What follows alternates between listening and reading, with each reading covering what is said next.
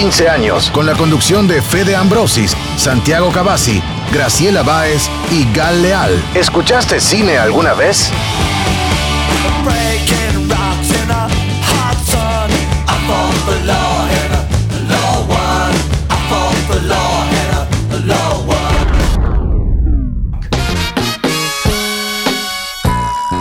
Tardes, bienvenidos una vez más a Ópera Prima, programa de cine de Radio Universidad. Como todos los sábados de 15 a 16, el mejor cine pasa por el dial eh, de esta radio. Qué ganas de volver al estudio. Pero bueno, como lo venimos haciendo durante todas estas semanas, venimos poniendo todas nuestras ganas cinéfilas para hablar de lo que pueden ver online, ¿no? Y eso me parece que es una de las grandes ventajas que ha dado por lo menos estas semanas. ¿Cómo andan Gal, Ana, Sandy?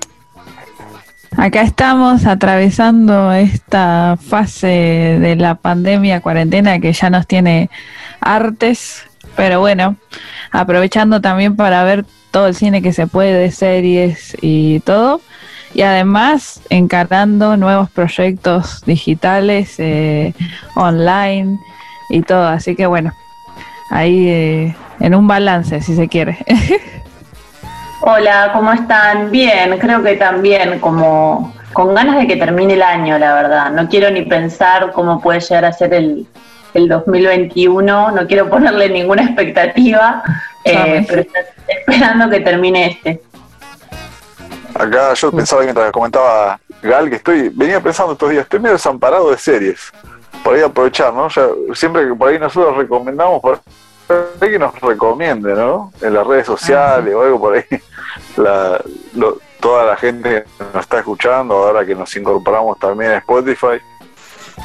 Yo tengo una recomendación para Santi porque él, em, no sé si lo escuchó al programa, me acuerdo que él no, no estuvo cuando lo hicimos en esa edición hace un par de semanas, que em, yo recomendaba la serie The Wire eh, que es una serie del año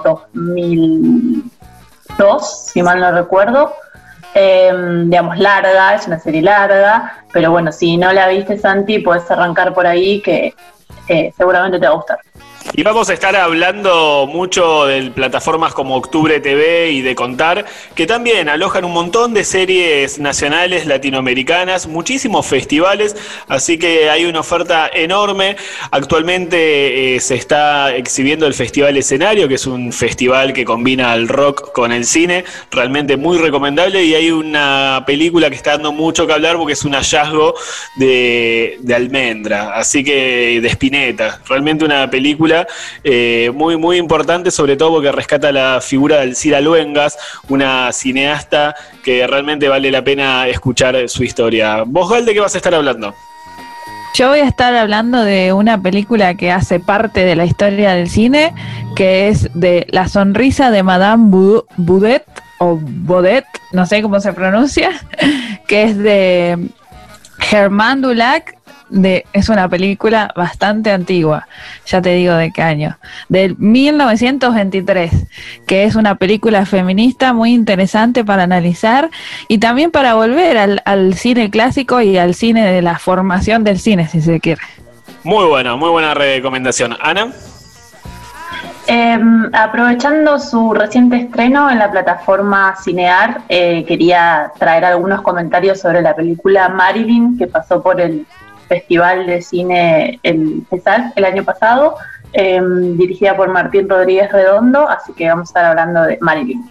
Y siguiendo con la línea del cine y estrenos nacionales, vamos a estar hablando del Maestro, dirigida en dupla. Una de ellas es Cristina Tamagnini, es una película que habla de un maestro salteño eh, que por ser gay lo discriminan en el pueblo. Es una película que está ambientada a principios de los 90, así que imagínense, salta en los 90 eh, los pocos avances que había ¿no? sobre todas estas situaciones y lo que sufre este, este hombre que realmente la película lleva con muy buen pulso. Eh, una película sencilla, dura 60 minutos, pero realmente deja mucha tela para cortar. Y por otro lado vamos a estar hablando, Santi, de Conexión Latina, que es un nuevo proyecto del FESAL.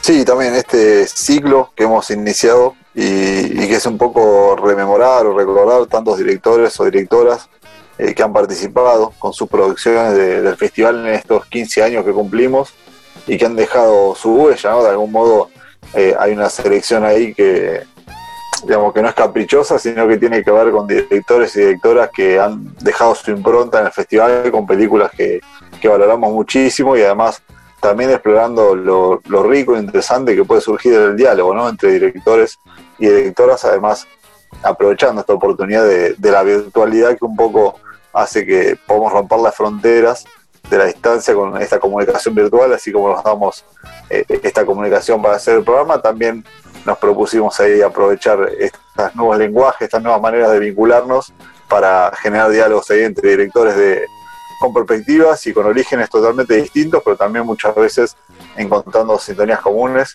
Así que vamos a estar un poco repasando ahí los invitados que hemos tenido en estos días.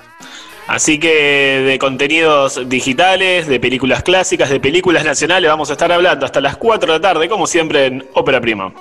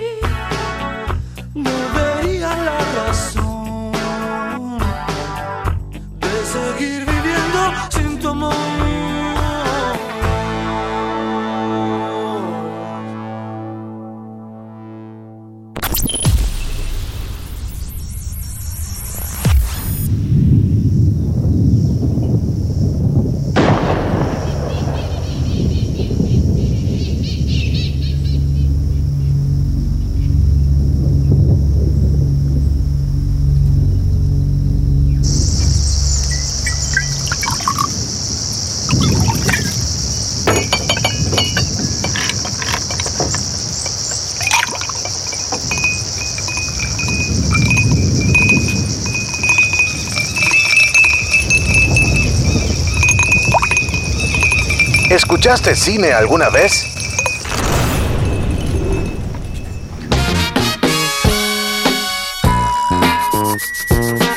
Seguimos en Ópera Prima y seguimos hablando de cine nacional. Ana, como nos habías prometido, Marilyn, una de las películas a recomendar. Así es, está disponible en la plataforma eh, Cinear, pueden encontrarla de forma gratuita allí. Una película que viene, me pareció interesante recuperarla a partir de, la oportunidad ¿no? que nos da la plataforma de poder verla, eh, con una historia que mm, va a tener muchos puntos en contacto. Después cuando vos eh, nos, nos, traigas el maestro, seguramente podamos hacer ahí algunos puentes entre las dos historias. Eh, pero bueno, primero también me interesa poder conversar sobre la película con, con Gal, que también va a tener su, digamos, a, aportar su, su, punto de vista sobre una historia sumamente interesante. Primero, digamos, como para contextualizar, está bueno arrancar contando que se trata de una historia basada en hechos reales, ¿no? Con la complejidad que eso siempre tiene del cine, eh, apropiándose de algunas eh, historias y llevándolas a la pantalla y las posibilidades eh, y, desventajas también que tiene esto de adaptar historias verídicas al lenguaje cinematográfico. Em, es la historia de, Marilyn, em, nació Marcelo Bernasconi en un pueblo a las afueras de, acá, de esta zona, de la ciudad de La Plata, por la zona de, de Oliden, em, que en el año 2009 comete un crimen, asesina a su hermano y a su madre, eh, y es un caso que tuvo mucha repercusión en ese momento en los medios porque al mismo tiempo en, la, en Argentina se estaba dando el debate sobre la, legaliza eh, sobre la ley de matrimonio igualitario. Y entonces había todo un, eh, digamos, la, defensa de, Marilyn eh, llevó adelante su, esto, ¿no? Su defensa a partir de tratar de poner en cuál fue el contexto en el que se cometieron esos crímenes de una persona impedida de expresar su sexualidad con libertad en el contexto de un pueblo sumamente machista, con unas lógicas de, de una absoluta y explícita violencia, eh, pero bueno, todas estas cuestiones no fueron tenidas, tenidas en cuenta por, por eh, quienes eh, estuvieron a cargo de ese juicio, por los jueces. Em, digamos, no, ellos consideraron que, el infierno que, Marilyn atravesó durante la mayor parte de su vida, sobre todo su adolescencia, no podía ser probado. Entonces decidieron condenarla a cadena perpetua. Esto ocurrió en el 2009 Marilyn todavía sigue presa, espera su libertad recién para el año 2035, em, ¿no? Como esta cuestión de, pensar en los tiempos, ¿no? También. Em, entonces nos encontramos con una historia que intenta justamente reponer todo ese contexto y toda esa, eh, lo, que ella vive previo a, la decisión de cometer estos crímenes. Em, y acá lo que me parece interesante de la película es cuál fue el trabajo que ellos hicieron para elaborar este guion en el que tratan de sumarle toda la complejidad que, el tema se merece y no caer como en miradas simplistas o em, esta idea de la psicología barata, ¿no? Pero sí de reponer un contexto en el que hay un montón de cuestiones que tienen que ver no solamente con la identidad, con el deseo sexual, sino también con cuestiones eh, de, diferencias de, desigualdades económicas y de clase social que también se hacen presentes y que también eh, tenían, eh, marcaban la, vida de Marilyn.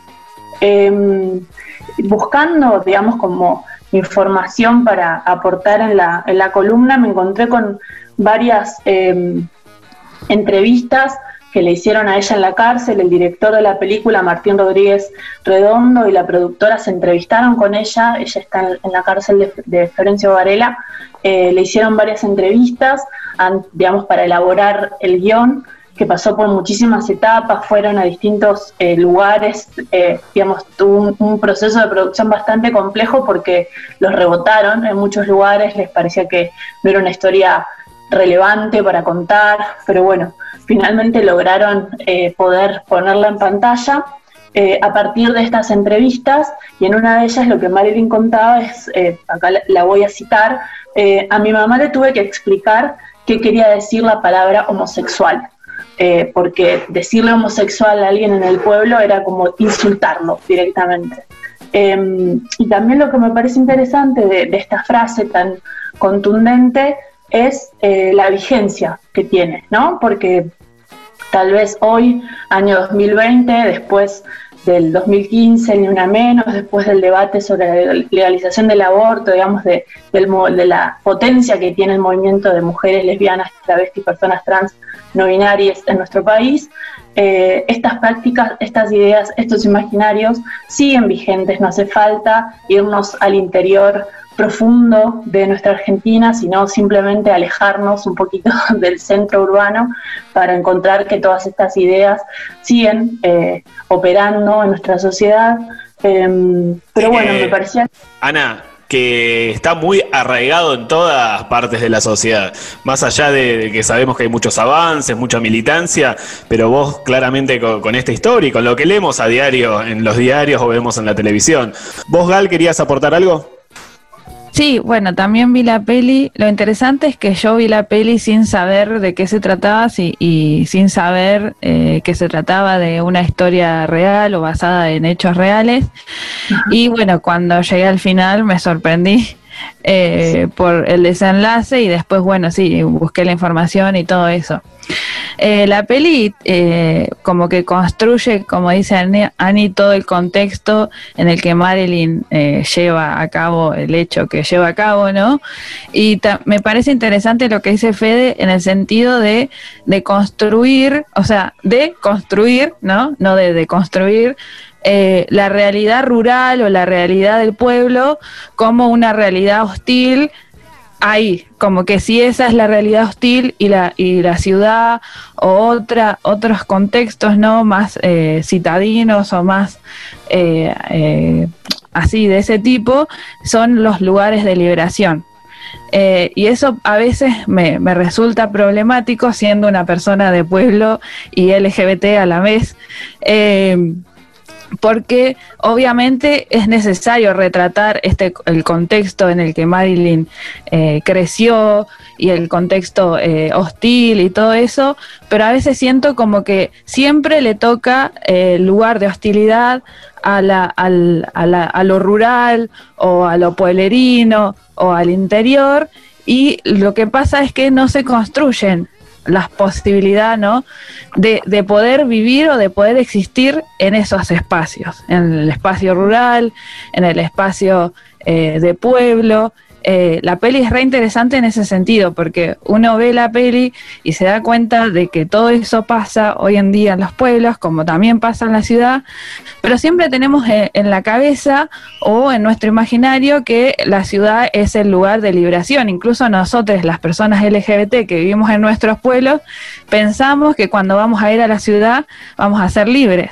Entonces me parece que la peli está re interesante y que aporta un montón, pero también es estaría interesante, creo yo, y, es para discutir, poder crear eh, escenarios, historias, imaginarios, donde las personas LGBT también podemos existir en nuestro lugar de procedencia, en, nuestro, eh, en nuestros propios pueblos, en nuestra ruralidad y en nuestro interior y todo eso. ¿Sí? sí, no coincido completamente con lo que con lo que plantea Gali y mientras hablaba, estaba tratando de, hacer memoria eh, para ver si recordaba alguna película en la que, en la que nos ofrecieran este, este punto de vista que Gal plantea y la verdad que, ahora no la recuerdo. Eh, sí recordaba otras que reiteran un poco esto mismo, ¿no? La idea del espacio rural como el espacio opresivo eh, u opresor. Eh, y me parece súper interesante, digamos, y sobre todo, eh, nada, quienes tienen la posibilidad de poder construir desde el lenguaje cinematográfico, eh, poder estar pensando en, en, estos nueva, en estas nuevas representaciones. Y además el tema de clase, ¿no, compañeros? También porque pienso, también hay trans y hay trans. no, no, todos los trans son iguales, ni, todos tienen, ni todos tienen el mismo tratamiento de parte de la sociedad. Eh, si uno lo ve, por ejemplo, en la ciudad, las hostilidades son diferentes. Algunos son unas miradas de reojo para algunos trans, eh, para otros trans significa una violencia mucho más explícita y directa, ¿no? Entonces, por ahí está bueno eso que, que marca Gal, como que es necesario también empezar a matizar, porque siempre como está buena la apreciación porque hay una representación como que la ciudad está todo bien y uno circula libremente, pero hay también una, una pata ahí que, que falta, ¿no? Que, por lo menos diversificarlo un poco y, que también pasan otras cosas. Sí, tiene que ver justamente con eso, con la noción de clase, digamos, porque imagínate, una persona, bueno, esto ya se está yendo un poco de la discusión de cine, pero me parecía interesante traerla justamente por las dos pelis que, que vamos a hablar hoy. Pero una persona trans que vive en un pueblo, eh, todo el tiempo se encuentra con relatos de que no puede existir y no puede vivir en su pueblo, que se tiene que ir. Y hay hay, o sea, hay personas que no se pueden ir de sus pueblos o de sus lugares de procedencia, entonces significa que no pueden existir en sus propios lugares. Eh, y yo creo que esa peli trae la discusión también como la peli seguramente que, que va a traer que va a traer Fede, que va a hablar Fede, eh, y que está bueno pensarlo también en ese sentido. O sea, por un lado, retratar las situaciones de violencia, de hostilidad que vivimos en, en, estos contextos, ¿no? Pero también estaría bueno como crear el imaginario, la posibilidad de que podamos existir en estos contextos, de que, de que podamos sobrevivir acá y quedarnos en nuestros pueblos y todo eso. Digo acá porque justamente ahora estoy en mi pueblo. Súper lograda, Dani, la actuación ¿no? de Walter Rodríguez en el personaje de Marco, ¿no? que es, es su debut actoral pero me parece que lo logra con mucha solvencia, ¿no?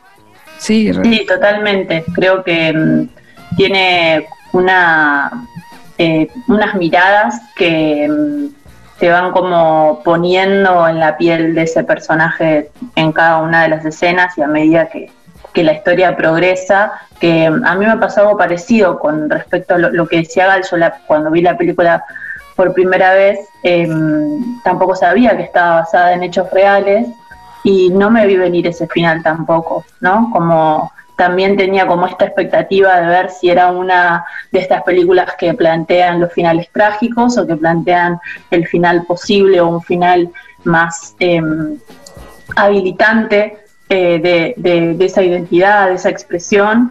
Eh, y la verdad que también me, sorprendió con, con el final. Y bueno, entonces ahí es como cuando uno se pregunta o valoro, digamos, la, posibilidad de reconstruir un, hecho real eh, desde una mirada que por ahí no fue la que circuló en los medios masivos de comunicación cuando ocurrió el caso. Estamos hablando de Marilyn, que vamos a seguir hablando en los próximos bloques y la vamos a linkear con el maestro de Cristina Tamagnini, porque tiene muchos puntos en común. Es cierto, ahora quédate escuchando Ópera Prima hasta las 4 de la tarde, todo el cine en Radio Universidad.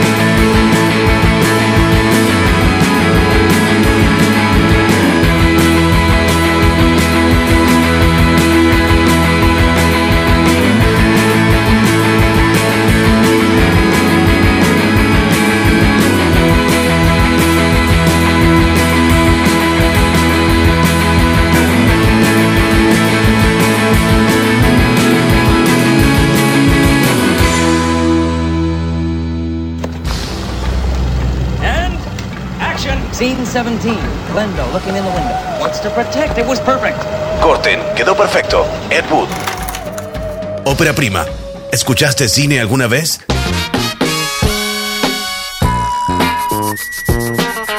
Seguimos en Ópera Prima, seguimos hablando de cine, vamos a seguir hablando de Marilyn también, ¿eh? porque estaba muy interesante el debate, los dejé ahí a todos con muchísimas ganas de hablar, siento la tensión, Fede, aunque estamos a la distancia en Zoom, sentí la tensión, ¿cómo nos vas a cortar así? Pero bueno, vamos a seguir hablando, ahora Gal nos va a hablar de un clásico del cine. Sí, voy a hablar de una peli muy interesante que, bueno, hice trampa y me la encontré en la Facu, pero bueno. Eh, es una peli de. Primero que nada, voy a hablar de la directora. Se llama Germaine Dulac, es una directora francesa eh, que es como una pionera del cine. Eh, su primera película, por ejemplo, la hizo en 1915. Y de la que vamos a hablar ahora, la hizo en 1923, como ya les dije. Bueno, ella es una es, es, parte del de los movimientos de vanguardia del cine, ¿no? Eh, experimentó mucho con la abstracción, con la imaginación, mucha eh, de lo onírico, de los deseos, de la imaginación. Es muy interesante toda su filmografía y toda la pueden encontrar en YouTube. Así que vayan ya a buscarla, a escribir su nombre en YouTube, si es que saben cómo escribirlo, y a buscarla. Eh, bueno, la, la, peli específicamente de la que voy a hablar es La sonriente Madame Boudet, que se trata, o Baudet, no sé cómo se pronuncia, pero se escribe Baudet.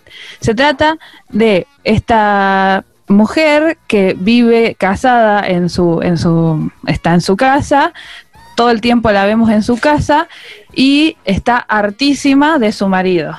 Eh, eh, su marido hace un chiste que es ponerse un arma en la cabeza y disparar, un arma que está vacía y disparar y como que hace una sátira del suicidio, digamos, ¿no? Y ella eh, está casi deseosa de que un día esa arma se dispare. Eh, así que es la primera película, o sea, es una de las primeras películas que podemos llamar feminista, o la historia del cine, oficial del cine dice que es la primera película feminista, porque lo que hace es mostrar por primera vez una mujer que eh, tiene de un deseo o que está reprimida en sus deseos o que está cansada de su opresión. Así que eh, por ese lado, eh, de, la historia y de la temática y de la marca que dejó en, el, en la historia del cine, es muy interesante. Pero además... ¿Estamos hablando, Gal, de, época de blanco y negro, de cine mudo? O, blanco y negro, sí. Eh, cine silente, sí, mudo. Eh, igual, igualmente, justamente esta película tiene como una intertextualidad muy eh, sorprendente con otras artes como el teatro. Bueno, eso lo. Si quieren, voy a empezar a traer más pelis clásicas así, viejitas, así eh, hablamos un poco de, todo lo que es el cine. Esta peli tiene eh, cosas interesantes como por ejemplo intertextualidad, o sea, dialoga con otras obras eh, de arte. Por ejemplo, en este caso, el Fausto, que es una obra de arte, una obra de teatro y eh, una, una pieza también de de que ella toca en el piano y eso es como que la hace a ella sentirse liberada.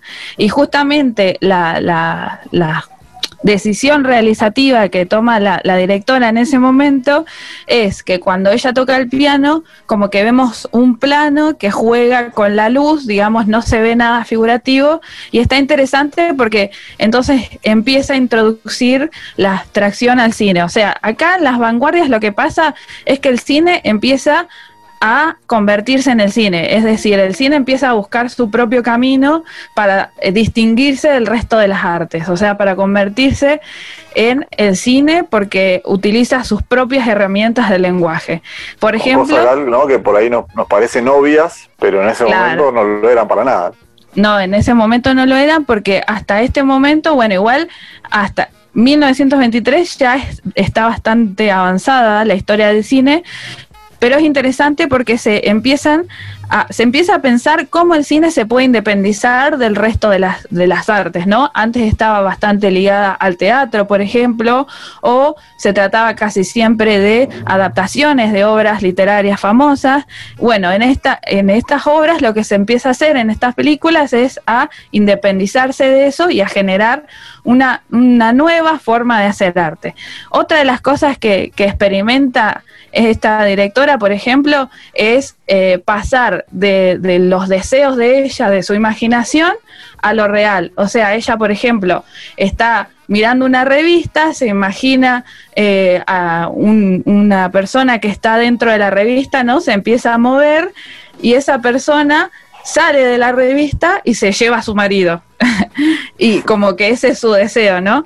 Y después, no sé, por ejemplo, ella se queda sola porque él se va a ver Fausto a la ópera y eh, ella empieza a imaginarse que su marido entra por la, por la ventana en cámara lenta o viene corriendo por la puerta y todas cosas así que son muy interesantes, siempre con trucajes eh, que son muy, están muy bien hechos y son muy interesantes de ver hoy en día, que son la sobreimpresión, que es cuando parece que un plano está sobre otro, y eso está muy interesante.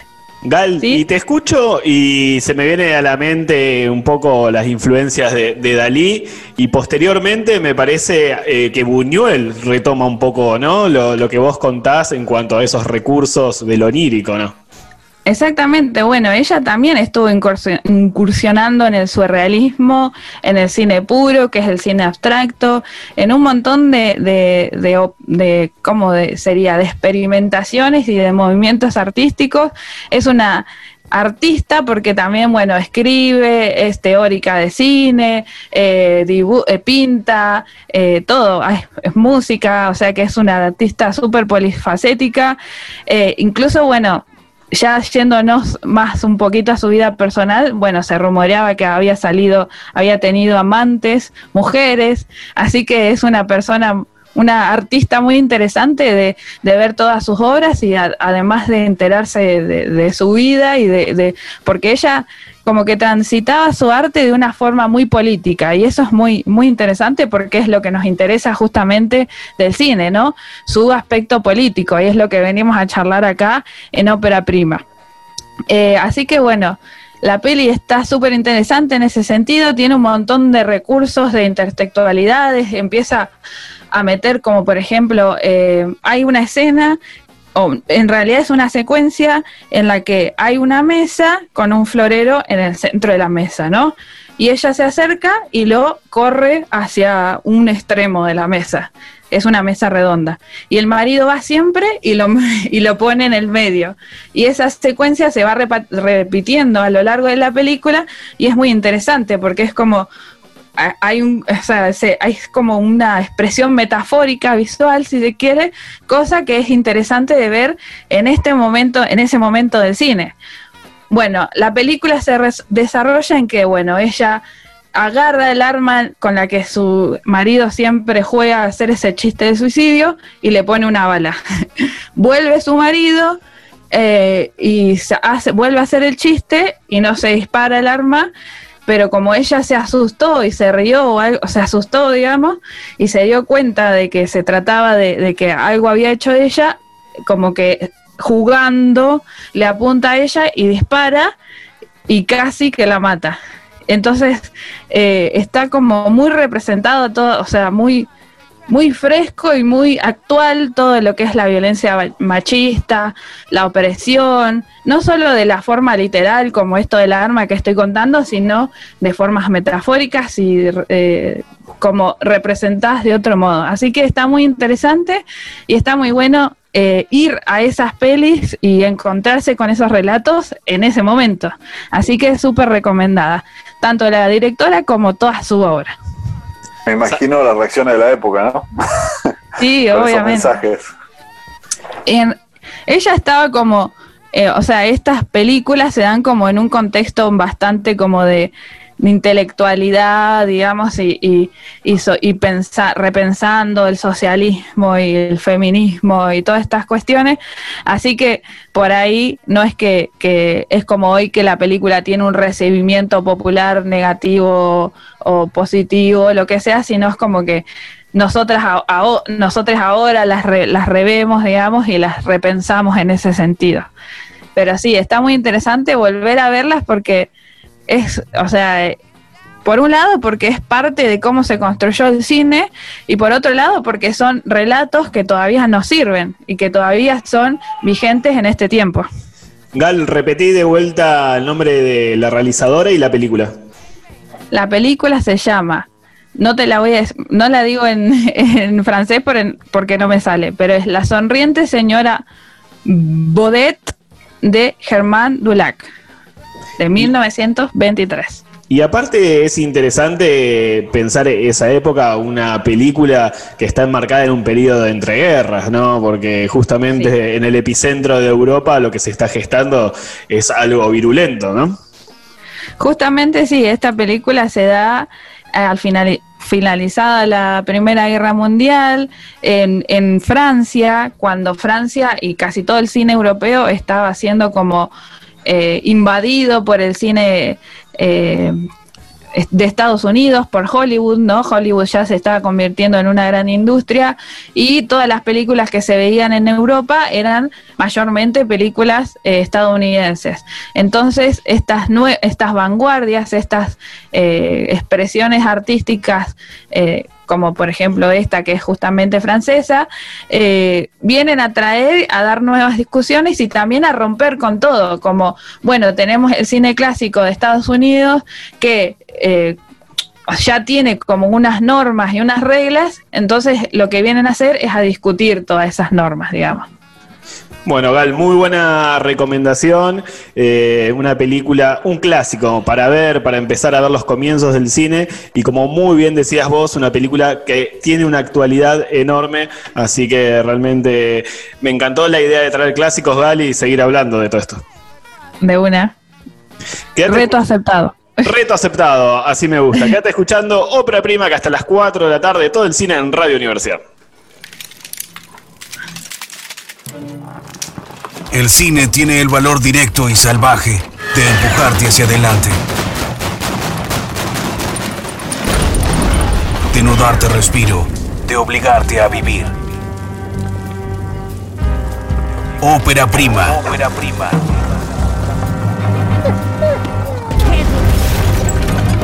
¿Escuchaste cine alguna vez? Seguimos en Ópera Prima y me quedé pensando en lo que Gal decía en el anterior bloque acerca de la influencia norteamericana a lo largo de toda la historia, ¿no? Ella estaba hablando ya en el finalizar la Primera Guerra Mundial, cómo Estados Unidos empieza a invadir culturalmente a, todos los países y algún día vamos a hacer un programa, un bloque especial con las frases hollywoodenses que más nos molestan. Yo les tiro una cuando hablan de los líderes del mundo libre o cuando dicen Dios salve América, me dan ganas de destruir el televisor o la pantalla que estoy viendo. bueno, vamos a enfocarnos, vamos a hacer punto y aparte. Eh, el Maestro, película salteña codirigida por Cristina Tamagnini y por Julián Dabé. Davien es el, apellido. Es una película que nos sitúa en los 90 en un pueblo salteño. Está basada en recuerdos que, tiene la directora, si bien ella hizo la primaria en Córdoba. Está basada en la historia de Eric Sattler, un, eh, maestro que tuvo ella, que era homosexual y que sufrió en carne propia muchísima discriminación. Y en esto lo podemos eh, relacionar con lo que estuvimos hablando en el primer bloque con Marilyn. Pero en este caso eh, el maestro lleva adelante una obra de, teatro, El Principito, con todos los alumnos. Es uno de los maestros más queridos del pueblo, de la escuela son esas personas que se llevan bien con todo el mundo, que cuidan a, los nenes que les hacen bullying, se enfrenta con los, con los padres que son agresivos con ellos. Es un gran ejemplo para el pueblo, por ahí está un poco subrayada también alguna de, los personajes, alguna de los diálogos, pero no es el caso. Me parece que el guion está realmente muy trabajado. Tiene la actuación de Natalio, que es ni más ni menos que Diego Velázquez, que la rompe. También está Ana Katz como una cuidadora de, la madre del maestro y que tiene una relación realmente muy copada entre ellos dos. Lo que pasa acá que llega un amigo de Buenos Aires, del maestro, el amigo de Buenos Aires empieza a revolucionar todo el pueblo porque también eh, busca encararse a, las mujeres que ve y también empieza como una relación eh, muy cercana con el maestro. Entonces en el pueblo empieza a circular el rumor. Este hombre está saliendo con el porteño. Y a partir de ese rumor se va generando una bola inmensa donde los padres no quieren que los hijos se acerquen al maestro, los sacan de la obra de trato del principito porque ve que se acerca, que los toca, eh, lo apartan del colegio, lo apartan de toda vida social y empieza un calvario, empieza realmente un viaje hacia los infiernos personales y sociales de este, de este hombre que no ve la salida, que no ve que el resto del pueblo también salga a defenderlo, salga a poner el pecho por él y todo lo que ha construido en su vida, que realmente ha tenido una vida social, como yo dije recién, envidiable, todo se cae, todo se desploma solamente por el rumor de que este hombre es eh, homosexual que sí lo es, pero ah, en la mirada ¿no? que, tenemos ahora no es la mirada que había en los pueblos, como estábamos diciendo, ni en las ciudades en los años 90. Así que realmente es un viaje hacia el infierno de este, de este hombre que nos da cuenta que la víctima de bullying somos toda la sociedad. No importa si sos eh, homosexual, no importa eh, qué minoría seas, sino siempre realmente eh, esto desencadena la barbarie y desencadena lo que esta película nos muestra, ¿no? un hombre que tiene que abandonar el pueblo porque no encuentra la salida. En ese caso me parece, Ana, que se relaciona mucho con la película que vos estuviste hablando. Sí, em, entiendo que hay un paralelismo en, la historia de, una persona que, tiene unos deseos o que tiene un, sí, vamos a decirle unos deseos em, que entran en colisión con lo que la sociedad y su círculo espera de él. Pero también me parece que em, eh, una de las cuestiones que por ahí también se puede encontrar como de paralelismo tiene que ver por ahí con la hipocresía, ¿no? Porque muchas de...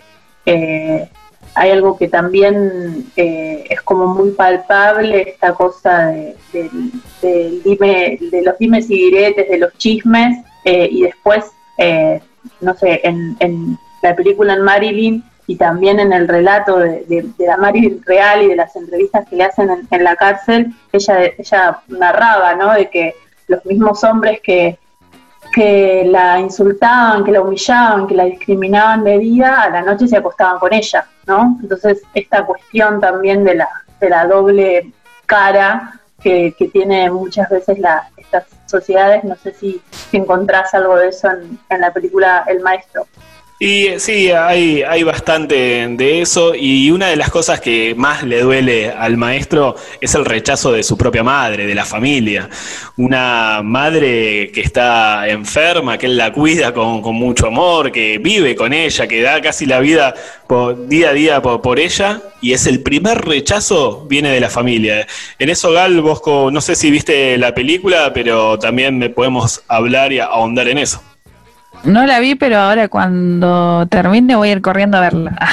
Eh, porque todo lo que cuentan, tanto de esta peli como de Marilyn, me hace acordar a todo lo que viví y las, las cosas que, he visto en, en, este pueblo, justamente, en el que estoy ahora. Eh, que es justo eso, mirá, unos profesores. Eh, que, que todo, bueno, los rumores y todo eso. Y lo que decís, Ani, de, de la hipocresía, yo creo que va más por el lado de la norma, como, no sé, casi siempre estos lugares, por cómo se construyó Argentina, cómo se hizo, están construidos alrededor de una iglesia, ¿no? De una parroquia. Entonces, como obviamente que es lo peor, eh, es como, no sé, tener el demonio adentro, eh, ser gay o ser trans o lo que sea, y, y, todo, o sea, tu familia, como que a la vez también es, es un garrón decirlo así, pero también como que se ven empujadas a rechazarte, ¿no? Porque que toda la vida social, todo, o sea, toda la vida, en, eh, la convivencia en un pueblo muchas veces está determinada por todo lo que es alrededor de la iglesia, alrededor de las tradiciones de, del mismo pueblo, de las reuniones sociales, entonces como que es, es re difícil, todo esa, esa eh, son discusiones muy profundas. Eh, por ahí la diferencia, y al menos yo vi eh, Marilyn, y lo que sí me pareció y lo que coincido completamente es en el espacio del carnaval, que es un espacio muy popular y que reivindicamos acá en Ópera Prima y en el FESALP y todo eso, que es donde justamente Marilyn se puede vestir de Marilyn y bailar y encontrarse con, con con otras personas bailando y todo eso y estar con su amiga y todo eso me parece hermoso y me parece que por ese lado también me parece muy interesante esa peli, ¿no? Porque ella también tiene su espacio donde, donde existir libremente, donde disfrutar y, todas esas, esas cuestiones y justamente el espacio del carnaval donde todos estamos disfrutando y todos estamos bailando eh, es un espacio que se debería poder repetir a lo largo de, toda la vida y de todos los contextos en los que estemos, ¿no? Donde todos podemos eh, ser lo que queremos. Bueno, y acá no está el carnaval en el maestro, pero está la institución primero pública de la escuela primaria y después está eh, la obra de teatro que lo organiza, que es ni más ni menos que el principito, lo esencial es invisible a los ojos. Eh, y me parece que en, ese, en esa forma de hacer teatro, en esa forma de educar, de, formador, es donde él encuentra la felicidad y es donde realmente más le duele cuando empieza a encontrar ese rechazo, no solamente de parte del pueblo, de sus amigos, de su familia, sino también de los directores del colegio, que ni más ni menos son su principal sostén, ¿no? Así que me parece que El Maestro es una película que también se puede ver en Cinear. Véanla porque como hizo este disparador eh, en este bloque junto con Marilyn, eh, realmente a uno se pone a pensar, ¿no? ¿Qué, Argentina se, ha construido a lo largo de todos estos años eh, con un neoliberalismo que ha hecho estragos? Bueno, y me parece que los avances como el matrimonio igualitario es uno de los grandes avances que hay que defender y hay que seguir concientizando. No, no sé qué te parece, Ana. Sí, totalmente. Ninguna ley garantiza por sí sola los derechos. Eh, las leyes, eh, lamentables, ojalá solo fueran necesarias leyes para, para generar todas las transformaciones. Claramente la, la crónica cotidiana nos indica que todavía queda mucho por hacer. Marilyn y El Maestro, dos películas que se pueden ver en Cinear Play, dos películas que recomendamos, cine nacional, cine argentino. Quédate en el próximo bloque, vamos a estar hablando de Conexión Latina y los nuevos proyectos del FESAL. Ópera Prima. ¿Escuchaste cine alguna vez? Último bloque de ópera prima, último bloque de cine y queremos hacerte una muy buena recomendación, que es un proyecto que venimos trabajando hace algunas semanas, que en verdad tiene ni más ni menos que la pantalla del FESAL como fondo, como contexto, porque dijimos, en este año donde todos estamos conectados por Zoom, porque no queda otra, porque nos cuidamos, qué mejor que conectar al cine platense con el cine latinoamericano. Y así fue como nace Conexión Latina, un proyecto para festejar los 15 años del FESALP, que recuerden, va a ser del 28 de noviembre al 5 de diciembre, en gran parte por la pantalla de Octubre TV y también a través de los canales oficiales del FESAL, como su página en YouTube. Pero más adelante vamos a estar hablando de lo que va a ser la futura programación. Ahora nos metemos en Conexión Latina, Gal, que es un programa que, como decimos nosotros, no solamente conecta a FESAL con el público, sino que conecta con el cine latinoamericano. Exactamente, Fede, sí, es un programa eh, que es muy interesante tanto de hacer como de ver, porque lo que pasa es que se conectan realizadores de Latinoamérica que han participado en el FESAL con sus producciones, eh, con sus films, con, con directores y realizadores y realizadoras, bueno, eh, que se, dialogan ¿no? entre ellos sobre eh, la producción de cine, sobre las ideas, la militancia, la mirada del cine. Eh, así que es muy interesante y como dijo eh, Fede, es como ideal para este contexto donde no nos podemos juntar físicamente, pero a la vez, bueno, que sea un Zoom hace que una persona que está en Honduras, por ejemplo, pueda conversar de cine y, ah, no sé, trazar líneas y trazar ideas con una persona que está acá en La Plata. Así que por ese, por ese lado me parece muy interesante, me parece que está mm, disfrutable también para escuchar las ideas de, de los realizadores y también para, para un poco hacer estas discusiones que tenemos hoy, que son las que tienen los directores. Bueno, ¿qué cine queremos hacer? Eh, ¿Qué queremos decir? ¿Cuáles son las ideas que queremos construir? El imaginario que queremos construir de, de Latinoamérica. Así que por ese lado está re interesante. Se puede ver en eh, TVU. No sé, eh, ayúdame un poco, Fede, con el, con el horario. Sí, todos los jueves a las 19 horas se estrenan los nuevos episodios, pero después, si te lo perdiste, también lo puedes ver en el canal de YouTube de FESALP. Ahí vamos subiendo episodio por episodio. Por ejemplo, el último jueves, eh, Ana estuvo moderando una charla de cine cubano con Raquel Ruiz, representante de, de la región, con el Quijote del Caribe, pero también estuvo hablando con María Torrelas, que es ni más ni menos que la cineasta cubana, directora de Cubanas Mujeres en Revolución. Sí, la verdad que fue una charla súper interesante la que se generó eh, entre ellas dos. Eh, y además esto, ¿no? La, idea de conectar a estas personas que se encuentran en distintos lugares de, América Latina y de La Plata, también tiene que ver con eh, acercar, en este caso, ¿no? Las, eh, digamos, como los puntos de encuentro en, entre las producciones de cada una, en este caso de María y de Raquel, que a su manera hacen un, un rastreo de, o una, una, recuperación de lo que significa la revolución cubana en la historia de América Latina, pero no, no pensándola, digamos, pensándola también en tiempo presente y pensándola eh, a futuro también. Así que me pareció que es un, como decía Gan, un formato súper interesante, no solamente por la posibilidad de, del diálogo, sino también por como esta cuestión muy, muy concreta, digamos, cada entrevista dura 15 minutos y en esos 15 minutos está como súper condensado eh, todo el contenido que, que cada, todas estas ideas que cada una de las directoras tiene para aportar. Santi, vos también tuviste la posibilidad de estar coordinando una charla, sobre todo de cine político y memoria. Sí, estuvimos hablando con Nicolás Alessandro, director de Todos Somos López, esta película platense que además habla de uno de los casos de desaparición forzada más emblemáticas de nuestro país, sobre todo de las desapariciones en democracia, como la de Jorge Julio López, y ahí en diálogo conectando con Isabel Acevedo, que es eh, esta directora que, que, dirigió El Buen Cristiano, también una película centroamericana eh, que relata, bueno, desde otra óptica, pero desde, con puntos en común, cómo se produjo en Guatemala una dictadura feroz eh, eh, de, mando, de, manos de un dictador que fue hace poco enjuiciado con un final que fue un poco polémico en ese juicio, pero que bueno, retrató un poco una historia que tenía que ver con la memoria, y ahí es donde los dos, ambos estuvieron un poco contando sus películas, pero también haciendo una apuesta en común de, cómo el cine puede ¿no? también ser parte de, la disputa por la memoria, de cómo contamos la historia, de la necesidad también ¿no? de recordarnos, así como no sé, el maestro contaba Fe, habló una, de algo que, que, ocurrió hace 30 años, la necesidad ¿no? de contar esas historias para pensar nuestro presente, para ver en qué cosas avanzamos, qué cosas aprendimos, pero también qué cosas nos faltan un poco poner en discusión.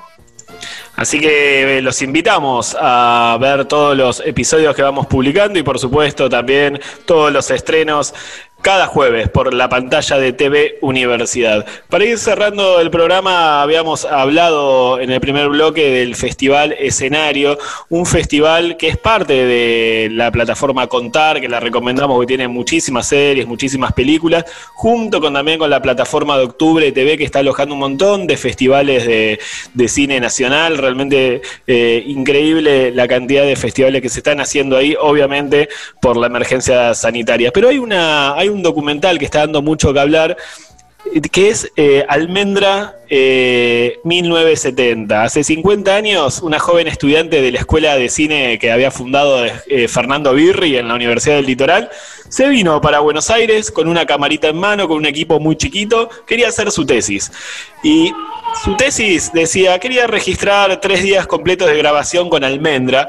Almendra que había dado, lo está dando los primeros, había dado los primeros pasos eh, hace unos años, ella lo había visto en un recital, se había enamorado de verlos en vivo y se fue para la casa de arribeños de Spinetta. Spinetta le abrió la puerta. Estuvo tres días con ellos. Hizo una jornada de grabación en su casa, otra en el estudio y después en un recital. Tiempo después, eh, obviamente Almendra se, se separa ella vuelve a la universidad y a ella la acusan de solo dedicarse a la música burguesa y no filmar las penurias de la clase obrera.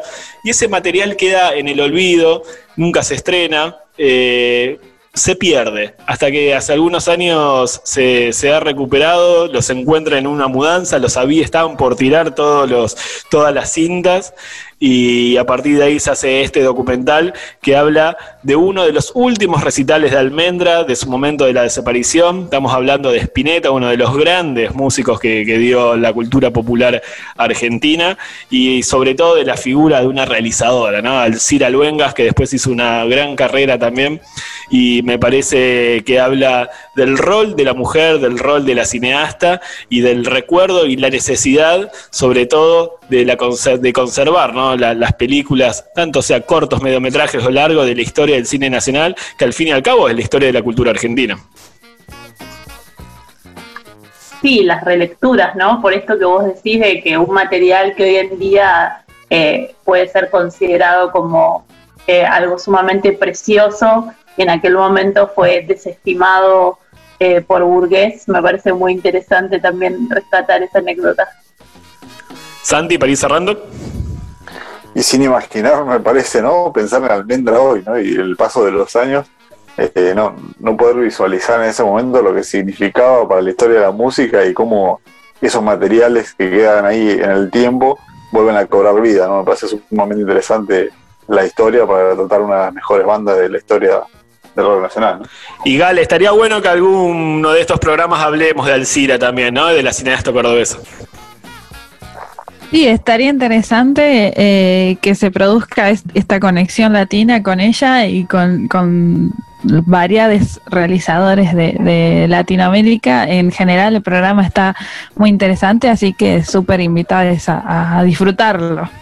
Y si te gustó esta historia, te recomiendo leer la nota que hizo para el suplemento Radar de página 12 nuestro amigo Martín Graciano, que trabaja también eh, en esta radio. Se llama el documental del Cira Luengas, que cuenta la separación de Almendra en tiempo real. Fue etapa hace unas semanas del domingo. Realmente una historia, aparte que está muy bien eh, contada, se te pone la piel de gallina. Así que más si te, gusta mucho, si te ha gustado mucho la poesía y la música de Spinetta. Amigos, se nos va el programa se nos fue un nuevo programa de ópera prima, así que miren mucho cine nacional durante toda la semana y nosotros nos volvemos a encontrar el sábado que viene. Recuerden que el cine no solo se mira, también se escucha. También se escucha. Hasta el sábado.